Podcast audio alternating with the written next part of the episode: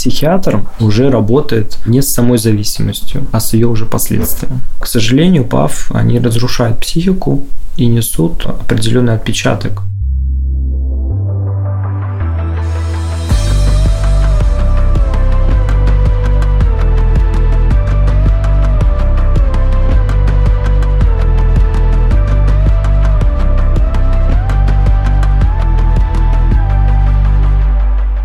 Всем привет! Вы слушаете подкаст «Эксперт Плюс» Фонда «Гуманитарное действие». Здесь мы разговариваем с экспертами в разных областях сферы ВИЧ, задаем им интересные вопросы и стараемся разобраться в сложных темах. В этом эпизоде мы поговорили с Николаем Мунгуряном, психиатр-наркологом, содружественным врачом фонда. Обсудили, можно ли предсказать зависимость и является ли она осознанным выбором. Вообще Николай рассказал, почему от зависимости, к сожалению, невозможно вылечиться. Спасибо, что пришел к нам поболтать. Для начала у меня будет самый простой банальный вопрос. Что такое зависимость? Зависимость – это психическое и физическое состояние, возникающее в результате воздействия психоактивных веществ. Это навязчивое состояние, абсолютно неконтролируемое человеком. Оно порой даже бывает уже неосознанное. Желание употребить вещество, которое вызывает у него чувство комфорта комфорта, эйфории и в целом облегчает его внешнее мучение. И физическое, и психическое. Но по сути это не его выбор. Возможно, зависимый человек скажет, я осознанно это делаю, потому что, ну, хочу жить в комфорте и в удовольствии. Здесь можно и со стороны медицинской, и психопатологической модели разобрать. Это определенный набор и механизм неправильной работы уже сбойной работы внутри головного мозга, нарушение определенных связей между нейронами и дефицит определенных нейромедиаторов. Это такие белки, которые обмениваются между нейронами, передавая друг другу разные виды сигналов. Какие существуют зависимости, крови зависимости от психоактивных веществ? Существуют э, разные виды зависимости. Есть химические, есть биологические, есть нехимические формы зависимости. А именно уже стали вот расцветать в последнее время с переходом, грубо говоря, так, человечества в цифровую эру. Ну, давайте химические, это самые классические, что мы знаем. Это курение, да, использование никотина, это употребление алкоголя, этанола, это психоактивные вещества, в простонародье наркотиков. Они есть разные, есть стимулирующего, седативного эффекта. И есть также зависимость от э, ряда медицинских препаратов, в частности, это транквилизаторы, это химические объекты. Есть биологические, ну, например, зависимость от диеты, от голодания. Есть э, состояние под названием булимия. Это тоже такое психопатологическая форма зависимого поведения над определенным ритуалом. Это анорексия. Есть зависимость от сладкого, именно от быстрых углеводов. Неважно, это может быть булочка э, или это может быть конфета и так далее. То есть вот таких биологических очень много различных. И также есть нехимические, а к ним относятся такие формы, как, например, интернет-зависимость. Это зависимость от компьютерных игр, гейминговая. Ну и также там форма думскроулинга, да, это специальная форма зависимости именно от негативных новостей и так далее. А вообще зависимость может быть полезной? Ну, например, у меня есть ритуал. Каждое утро я долго крашусь. Это успокаивает, помогает мне как бы расслабиться и создать такой специальный настрой на день. Этот ритуал можно назвать позитивной зависимостью. Или зависимость – это всегда что-то про вредное. Зависимость, термин, это всегда уже проблемный термин. То есть это когда есть определенное уже заболевание и болезненное состояние. Полезной зависимости нет. Мы ее называть можем как привычка, которая не нанесет тебе вред не приведет к тому, что ты можешь повредить свое тело, свое социальное положение и так далее. Но опять тут вот все нужно рассчитывать от дозы, да, то есть как ты. Бывает, что уже есть а, проблема в спорте, когда ты зависим от формы набора массы, да, изменения своего тела, и здесь мы уже понимаем, либо ты от спорта, либо ты от дисморфофобии страдаешь, да, что ты пытаешься изменить форму тела именно усилиями, сильными физическими тренировками, да, то есть изменяешь его. А здесь такая грань. Так, а когда привычка начинает вредить? Как это вообще отследить?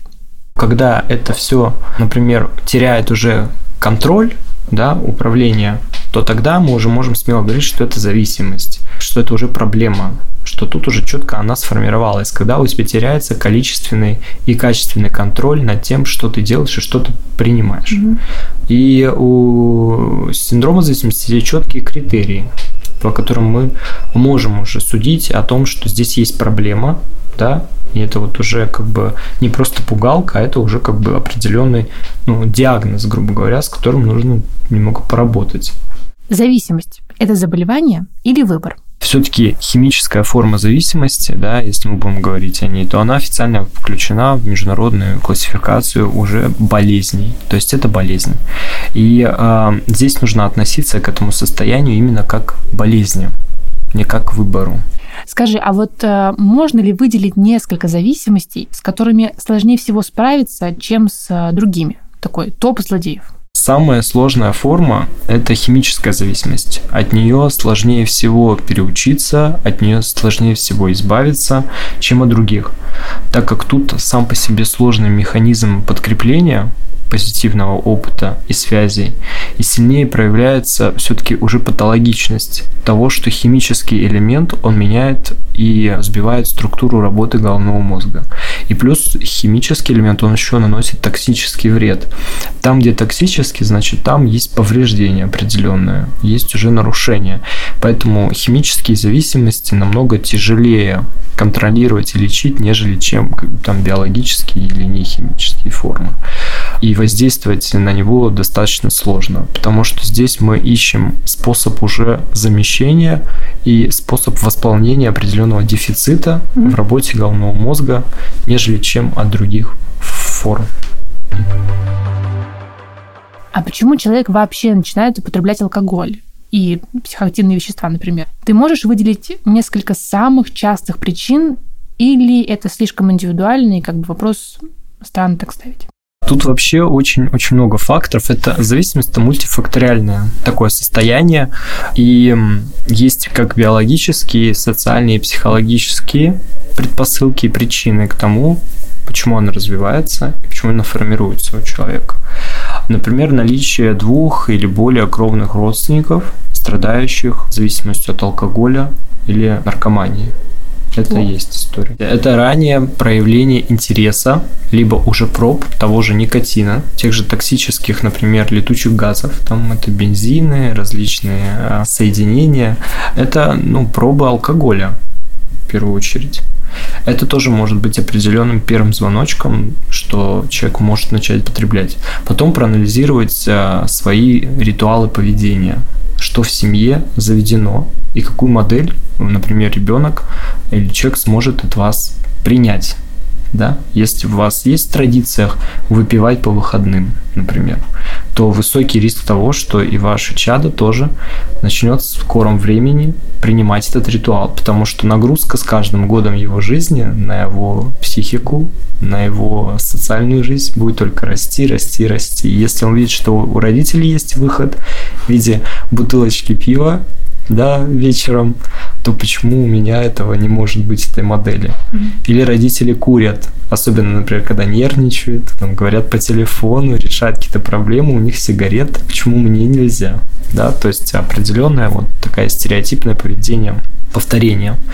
Потом могут быть и биологические, то есть это уже синдром, например, минимальной мозговой дисфункции в детстве. Это что значит? Это значит, например, сложности в родах, проанализировать, какая у вас была беременность, были ли трудности с этой беременностью, да, то есть там токсикоз, или постоянные формы сохранения, или достаточно высокий возраст, там старородящие женщины, особенно риск, это гипоксия плода, как родился ребенок, то есть были какие-то травмы и так далее внутриродовые, и все это сказывается на работе психики нервной системы. Если были какие-то проблемы там, с речью, с развитием, то тут тоже очень высокий риск того, что у ребенка из-за того, что поднимется уровень социальной нагрузки и стресса, первым, что он будет искать облегчение, это какое-то химическое вещество. Это будет либо никотин, либо будет алкоголь. То, что легально, и то, что доступно. Нежели чем какие-то другие виды наркотиков. Потом уже и дальше пойдет вся эта ступенька. Плюс еще есть некоторая эмоциональная нестабильность, да, эмоциональное неразвитие да, ребенка. То есть он, например, живет в очень жесткой модели семейной. Ему все запрещается. Есть различные модели поведения в семье. Есть там, например, модель Золушки, а есть модель идола семьи, например, да, там нарциссов растят. То есть вот эти э, пограничные нарциссы и зависимые типы, они самые, а, грубо говоря, склонные к формам быстрой формированию зависимости и вообще в целом к аддиктивному поведению. Есть также трудности, например, с овладанием негативных эмоций, когда а, ребенка не учат, как правильно реагировать на раздражители, где слезами, где гневом, да, где-то принятием, и не учат правильно извиняться, например, за свои поступки. И, например, ну, вот это вот как раз-таки аутоагрессия и саморазрушительность, которая в этом моменте возникает, и ее как раз-таки человек пытается заглушить алкоголем и наркотиками.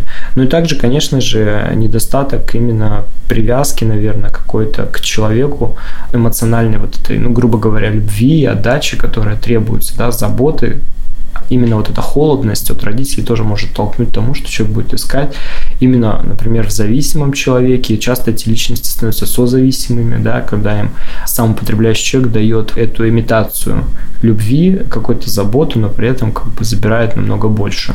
Тоже очень высоко склонны к, именно к формированию зависимости. Ну и макросоциальный, и микросоциальный уровень, то есть это макросоциальный, это повышенная общественная тревожность, это разные события, это климатические катастрофы, социальные потрясения, там, революции, распады э, и так далее. То есть очень много разных нюансов здесь. И микросоциальные – это именно ближнее окружение это школа, это класс, это семья, это дети во дворе, да, то есть это подростковая среда жестокая. Э, вот эти все факторы, почему человек начинает употреблять наркотики, они все вот влияют. А, мне еще вот что интересно. Всегда ли употребление перерастает в зависимость? Да, это хороший вопрос. Не всегда от употребления человек формирует зависимость. Все очень индивидуально в плане цели, во-первых, да, мотивации. Мы всегда спрашиваем, что за мотивация у человека употребить вещество была. А, первый опыт обязательно и смотря какое вещество. Есть э, вещества с высоким уровнем аддикции, да, это с первых дозировок, они влияют на форму потребления. И есть, которые не с высоким уровнем аддикции, да. Но в частности, опиаты, группа опиатов, наркотические вещества, они с самым высоким, потому что они с первой же дозировки начинают влиять на рецепторы опиоидные. А они есть в каждой клеточке тела. То есть каждая клеточка будет просить этот наркотик. И, к сожалению, здесь ты просто уже как бы выйти из этого состояния не сможешь. Также никотиновая. Первая сигарета сразу же активирует никотиновые рецепторы. Они есть в каждой клетке. Поэтому бросить курить равноценно бросить героин одинаково. Мы говорили о том, что специалисты не используют фразу «вылечиться от зависимости», а говорят «ремиссия». Можно ли вылечиться, избавиться от зависимости на всю жизнь? Это всегда ремиссия. Есть у нас понятие краткосрочная ремиссия и долгосрочная ремиссия. Мы никогда человека, который уже лечил зависимость, не будем говорить, что он выздоровел. У нас есть два термина. Это краткосрочная ремиссия и долгосрочная, например, если она более 20 лет, то уже можем говорить, что пожизненная ремиссия. Но она всегда ремиссия. Выздоровления на сегодняшний день, к сожалению, нет. Но мы объясняем, что вы выздоравливать будете всю жизнь. Что это борьба всю жизнь с самим собой. Да? Ну, мозг так устроен, к сожалению, что у нас пока нету тумблера, который может переключить его работу. Мы еще до конца на него повлиять не можем. И сейчас как раз нейрофизиология, она на пороге очень многих открытий. Мы живем вообще уникальное время, когда у нас полностью меняется парадигма нейрофизиологии нашего мозга. И открываются определенные механизмы, на которые можно воздействовать, и мы начинаем понимать, как это работает. Но пока обуздать это, как-то повлиять, это все дело будущего. На сегодняшний день пока это да. То есть это выздоровление постоянное. А можно ли самостоятельно справиться с зависимостью? практически самостоятельно невозможно. Если все-таки процесс нарушился, да, контроля дозы, контроля употребления, то, увы, здесь без помощи специалиста никак не обойтись. Никак. Также есть высокие аддикции, как раз то, что я говорил, именно по химическим веществам, что вы не сможете самостоятельно там слезть с опиатов. Не сможете, это невозможно Люди перегибаются, у них очень высокий риск срыва, они срываются. Здесь без лечения, без специалиста, без подобранной фармакотерапии обойтись никак нельзя. То, что ну, есть группы помощи, да, а это все тоже не самостоятельно. Да, поэтому как бы нет, нет, нет. Также вот по предрасположенности мы с вами хотел бы дополнить именно, что есть э, и э, генетика генетическая предрасположенность, мы про нее говорили. О, э, придумал еще один э, хороший вопрос о генетике. Э, смоделируем ситуацию, представим, что я супер контрол-фрик и хочу знать как можно больше о своем будущем ребенке. Могу я, ну, возможно, с помощью каких-то специальных анализов предсказать его предрасположенность к зависимости? Или это невозможно? Да, сейчас это можно. У эмбриона есть определенные э, маркеры, генотипы и три гена DRD2, DRD4 и COMT. То есть э, там очень большие сложные названия, но это именно как раз-таки вот эти дефекты этих геномов, они способствуют именно э, уже сниженному обмену дофамина и в, сниженному сбою в работе именно лимбической системы, отвечающей за удовольствие. Поэтому это можно предсказать. И также еще можно в плазме крови у новорожденного или у родителей определить такую активность э, дофамин бета-гидроксилазы. То есть, что это такое? Это как раз-таки фермент, отвечающий за выработку, формирование и усваивание дофамина. То есть, его тоже можно отследить, и если у обоих это есть, то у ребенка 100% такой же ген будет, такая же предрасположенность. И это уже можно брать на заметку и формировать правильную модель воспитания ребенка. О, мне кажется, что при назначении антидепрессантов эти показатели тоже учитываются, правильно? Все эти параметры учитываются, а, даже берутся анализы определенные, также дополнительно к анализам на уровень резистентности к антидепрессантам да, у человека берутся и эти, потому что нужно определить. Это, ну, это предполагает будущую модель именно стратегии работы с пациентом, то, как будет у него усваиваться именно психотерапия и ответ на фармакотерапию. Но это, как правило, дорогостоящая история. В частности, некоторые виды у нас в стране недоступны. Да, есть только определение в моче и в крови дофамингидроксилазы и уровня дофамина. А вот генетические маркеры, они очень дорогие. Ну, я еще ни одного не видел, кто бы сделал эти маркеры, если честно. Но они есть. Окей, вернемся к лечению. С чего начать? Какие вообще самые эффективные методы лечения? Реабилитация в стационаре, сеанс у психиатра, анонимные группы. Что лучше? Самым эффективным комплексом является комплексный подход, когда ты вместе совмещаешь и фармакотерапию, и психотерапию. И вот как раз такая вот модель, что они вместе, э, дает очень хороший результат. Раньше было как? Лечили только сначала лекарствами, там, год, полгода, а потом иди на психотерапию. Сейчас, наконец-то, все это изменилось, понимание есть, что все должно быть в совокупе, вместе. Есть даже целое от, ответвление когнитивно-поведенческая терапия зависимых людей. И она работает с активно людьми, которые употребляют, либо вот только-только начинают выздоравливать. И вместе это все с фармакотерапией сочетается. А потом уже подходит либо индивидуальная, либо групповая, кому как вот это становится комфортнее и какой он формат принимает для того, чтобы держаться и для того, чтобы поддерживать свое выздоровление. Ну, тут так, все вместе. И этот процесс, как бы, он такой долгий, с полной сменой парадигмы а, своего мировоззрения, своего поведения и паттернов жизненных, да, и механизмов, которые сформировались а, уже у человека. И поэтому здесь, конечно, работа очень большая. Вообще, честно признаться, меня часто интересует гендерный вопрос а, по твоим наблюдениям. Кого среди зависимых больше, женщин или мужчин? Нет понимания, вообще процент одинаковый. У мужчин и женщин. В зависимости у мужчин и женщин протекают а, одинаково. Есть некоторые, и биологический мозг у всех у нас одинаковый. Есть же такой э, некоторый стереотип, что на мужчин в социуме оказывается более серьезное давление, и поэтому они больше склонны снимать напряжение с помощью разных э, веществ или алкоголя. Это было раньше. Это в советском модели была такая история, когда да, там немножко были разные социальные роли. Сейчас у нас в наше время у всех все проценты практически одинаковые. Да, и это миф, что женский алкоголизм сильнее или жестче. Это все миф, э, абсолютно одинаковый. Единственное, что у женщин есть нюанс, им немножко сложнее взять под контроль эту зависимость и выйти из нее, нежели чем у мужчин. У женщин есть психологические э, более привязанные моменты. Они всегда более привязываются к объекту, к определенному, в том числе и к зависимости, сильнее, чем мужчина. В том плане, что, ну, я не люблю слово инстинкты, но есть определенное поведение заложенное, да, базовое. И этим как раз-таки оно и выражено. Но мозг, работа абсолютно она одинаковая. Различий в этом плане нет. Просто для женщин нужно более, наверное, какой-то другой подход в борьбе, да, именно с выздоровлением. А так нет. Все пьют одинаково.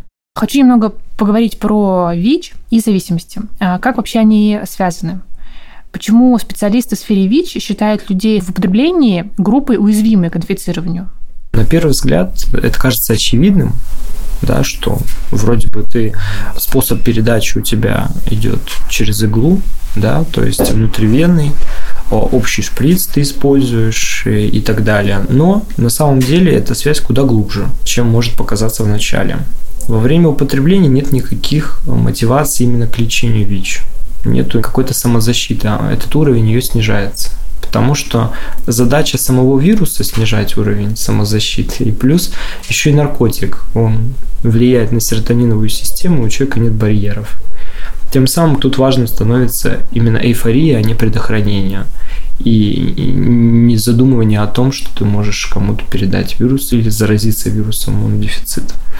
Вот. А если еще и в сексе, то тут еще и как бы половой путь и инструментарий как бы общий, да, если это синтетические там и трубочки и, и, и, вся, всякое такое.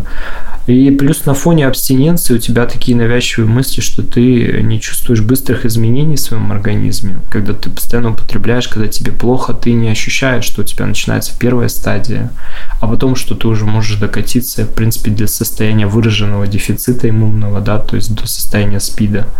И тем самым здесь уже быстро прогрессирует заболевание и открывается путь к другим инфекциям. Человек ну, не умирает от самого ВИЧ, он умирает от дополнительных инфекций, которые попадают в организм.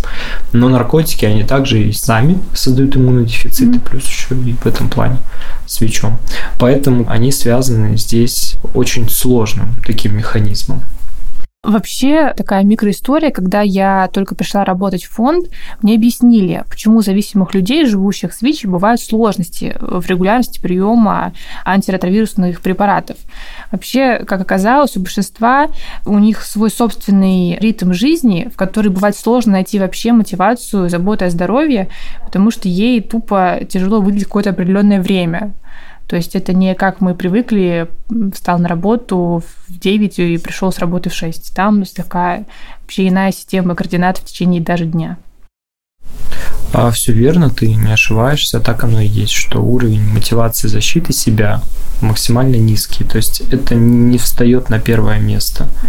И э, в этом плане, что культура еще отсутствует, да, проверять себя, следовать указаниям доктора, да, там следить за своим здоровьем, периодически э, заниматься там безопасным сексом, э, заниматься только все с помощью индивидуальных предметов и приборов.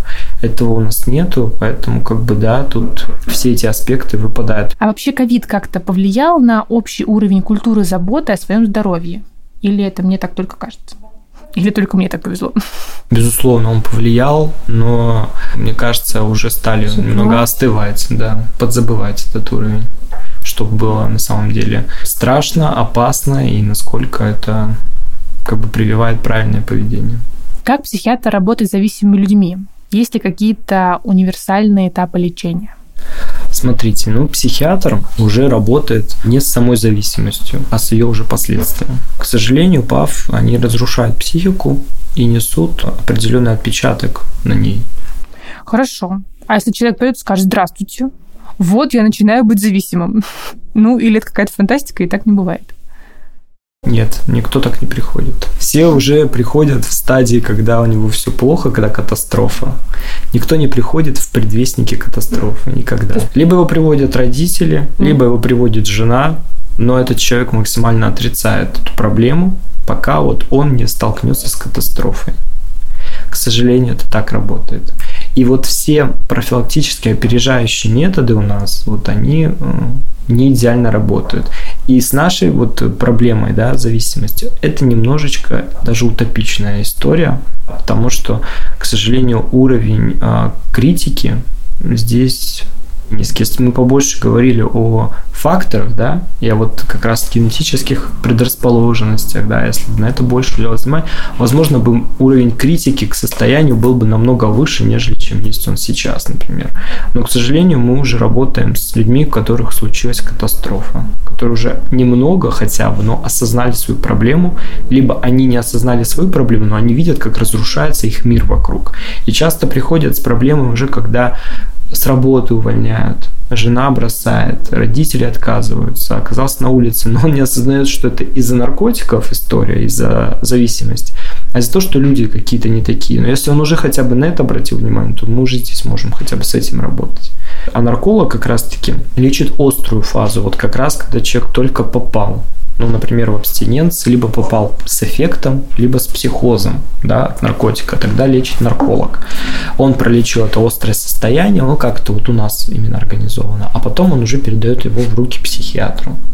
И вот тут этап, вот этот передач, он неправильный, он нарушен, он не работает. А в других странах там нету наркологов. Это только чисто вот наша советская была модель, что в 82 году психиатров разделили на психиатров и на наркологов отдельно.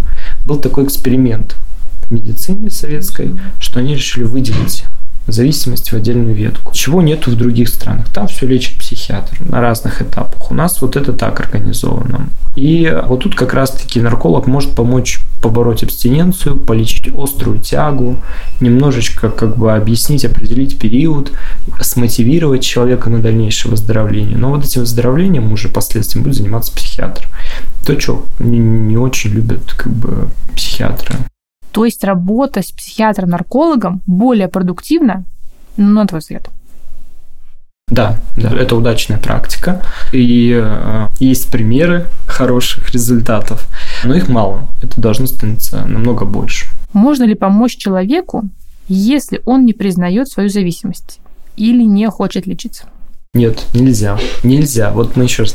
Мы э, ударяемся, вот в этот человек должен удариться об кризис определенный. Ну и эффективности не будет. Здесь все попадает в эффективность. Человек не принимает свою зависимость, ее не осознает. Эффективность будет равна нулю. Да, мы потратим ресурсы, мы потратим свое время, а мы могли бы спасти другого человека, который реально хочет и осознает. И в итоге все человек быстро придет к срыву и снова начнут употреблять. Это часто такая ловушка бывает именно с созависимыми людьми, которые находятся рядом с употребляющим. Они-то готовы, а вот он нет. И это их проблема. Они начинают теребить всех вокруг, они начинают поднимать эту панику, они начинают человеку доказывать, а он уже через конфликт начинает еще больше этим употреблять, этим людям доказывать, что это не так. Это вот такая бесконечная петля. Поэтому, когда если кто-то из родственников приводит человека, мы работаем с родственником, независимым человеком. Мы стараемся их максимально вот расщепить. Не отделить, а вот расщепить, чтобы они каждый пожили своей жизнью, и в конечном итоге эта проблема осталась только с человеком, у которого есть зависимость, чтобы она не была проблемой другого человека. Потому что, безусловно, страдают все вокруг. Но мы можем изо дня в день человеку именно объяснять, давать примеры для размышления, приводить рациональное сравнение, да, то есть примеров, кейсов, которые удачно вылечились. Опять-таки, погружать его можем в среду, если он отрицает людей, которые выздоравливают, чтобы на его уровне, на его языке ему объяснили, на себе показали эти примеры. Если этих примеров было бы больше, например, там на телевидении, не знаю, в тех же больницах, да, на тех же баннерах, то у людей постепенно бы все равно формировались бы уже вопросы к самому себе, И вот это осознание, что проблема есть, но я пока был бы другой вопрос, готов ли я ее решать. Мы бы уже бы об этом бы говорили, готовности решения. Но сейчас мы даже об этапе принятия пока даже говорить достаточно сложно. Поэтому нам есть над чем, грубо говоря, работать. То есть, э, давай разберемся, то есть человек может не достигать ремиссии, потому что у него нет реальной мотивации. Если он говорит так, я хочу выздороветь, потому что мне жалко близких. Это подмена понятий, подмена мотивации и как бы работать не будет. Подмена. Подмена – это ложная подмена, ложная мотивация. Один процент людей, кто потом просто выдерживает уже, который принимает, ему становится некоторым просто жалко этап, который они прошли, и они держатся только за счет этого. Но это все один процент. Остальные все срываются. К сожалению, как бы это вот не говорилось, да. Только, как говорили ранее, голод, холод и страх смерти могут человека немного э, призадуматься над собой, да, над своим состоянием. К сожалению, у нас пока в наркологии, психиатрии наркологии сохраняется эта же история. Можно сказать, секрет, скажем так, успеха в том, чтобы прийти к осознанию, звучит так. Я хочу выздороветь. Да, что ты хочешь начать работать с этой проблемой, что она тебя приводит к ну, кризисному уже моменту. Но плюс мы тут еще сталкиваемся с тем, что, например, вот, а если у человека есть психические проблемы, которые привели к зависимости, и зачастую люди, начинающие употреблять наркотики, алкоголь, у них сначала развивается психическое заболевание, нежели чем просто на пустом месте зависимость. У нее всегда есть радикал. У зависимости всегда есть причина. Почему? Если эта причина реально вот в социуме, в семье, там, да, в таких вот травмах, не именно связанных именно с психическими заболеваниями, то тогда да, окей, это вот истина. Но зачастую сейчас у людей сначала развивается психическое заболевание, и больше, чаще всего это депрессия. Депрессия равно алкоголизм. Можно поставить знак равно. Потому что первый антидепрессант легальный, который человеку попадает, это алкоголь. Вот. И здесь нужно рассматривать уже именно почему психиатр здесь нужен, потому что мы остановили вот потребление вещества, но мы же проблему-то реально не остановили, и это должен же лечить психиатр.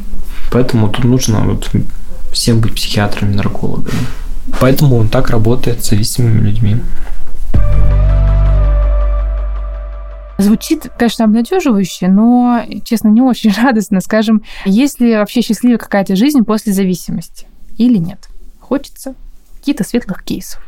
Да, конечно, есть, и примеров очень много много кто вырывается, назовем там человек X, да, грубо говоря, у него стаж 20 лет наркотиков. Начинал еще с подросткового возраста с ханки, это аналог был героина, потом героин был, потом даже был дезоморфин пару раз, благо, что ни руки, ни ноги не отрезали ничего. Потом появились синтетические наркотики, амфетамины, это соли, и много вот времени на стимуляторах человек сидел. Прошел не один раз психиатрическую больницу, прошел не один раз наркологическую больницу. И только вот в последний, когда эта женщина, у нее отобрали сына, и она была уже в наркологической больнице на реанимации на ИВЛ, да, потому что у нее был очень сильный психоз, к ней пришло осознание, что у нее реально есть проблема. Кстати, 20 лет потребовалось, чтобы у человека пришло осознание.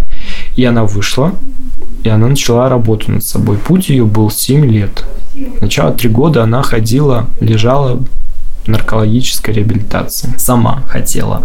Потом она 3 года ходила в амбулаторную сеть. То есть каждый раз ты ходишь, там проходит у тебя психотерапия, какие-то занятия, арт-терапия, ты учишься себя познавать свои возможности. Она ударилась в волонтерскую деятельность, стала работать в организации и заниматься в анонимных группах, где она стала спонсором, где она стала поддерживающим человеком, да, и сейчас у нее ремиссия уже порядка 10 лет, все стабильно, все хорошо, ребенка вернули, она его уже вырастила, отправила в университет учиться, вышла повторно замуж. И вы знаете, по человеку даже вообще не скажешь, что у него были эти проблемы. То есть он восстановился хорошо. А, ну, какие-то определенные моменты есть, с которыми она понимает, что на психике так просто это не осталось не без следа, но она это все лечит, контролирует психотерапией, самосознанием и регуляцией, и все у нее хорошо. Поэтому жизнь есть, и надо за нее бороться, и она такая прекрасная, чтобы ее жить каждый день. Николай, спасибо тебе большое. Узнали э, много нового о зависимости, а мой главный вообще вывод из всей этой беседы это то, что зависимость не про удовольствие, которое человек выбирает, а про способ справиться с чем-то тяжелым в жизни, который уже вырастает заболевание. Напоминаю тем, кто знает, и рассказываю тем, кто не в курсе, но у нашего фонда есть телеграм-бот первой помощи при передозировках психоактивными веществами. Название мы оставим в описании к эпизоду. Бот даст советы по оказанию доврачебной помощи после того, как вы опишете симптомы и а, свяжет с психиатром-наркологом, гостем этого выпуска, кстати. Надеемся, что бот вам никогда не понадобится, но на всякий случай советуем сохранить название. Спасибо, что послушали. Расскажите об этом подкасте своим друзьям и коллегам. Ставьте нам оценки и не забывайте подписываться на соцсети гуманитарного действия, чтобы узнавать больше о работе фонда и не пропускать новые эпизоды. Над выпуском работали ведущая Мария Васютинская, композитор и звукорежиссер Ильдар Фатахов, редактор Арина Лапик, но обложку нам нарисовала художница Нина Захарова.